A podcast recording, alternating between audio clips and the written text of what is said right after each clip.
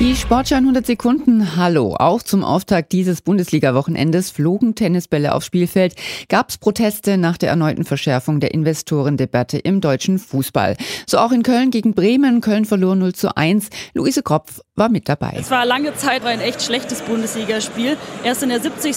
Spielminute kam Fahrt auf, denn in der 70. Spielminute erzielte Werder Bremen das 1 zu 0 durch einen Jimmer nach einer Flanke von Weiser und einem Fehler vom Torhüter der Kölner Schwebe brauchte Dümmer nur den Ball aus einem Meter ins leere Tor einzuschieben. Die Kölner starteten danach nochmal sowas wie eine Schlussoffensive, kam aber nicht mehr wirklich doll gefährlich vor den Kasten und somit gewinnt Werder Bremen 1 zu 0 gegen den ersten FC Köln.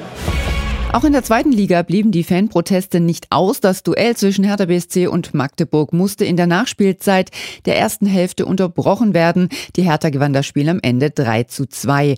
Und auch beim Zweitliga-Spitzenspiel zwischen Hannover und Kräuter Fürth flogen die Tennisbälle. Die Proteste sorgten für eine längere Unterbrechung kurz nach der Halbzeitpause. Nach 20 Minuten ging es weiter. Dabei konnte Hannover seine Siegesserie in diesem Jahr ausbauen, gewann 2 zu 1 und verbesserte sich vorerst auf den Relegationsplatz 3.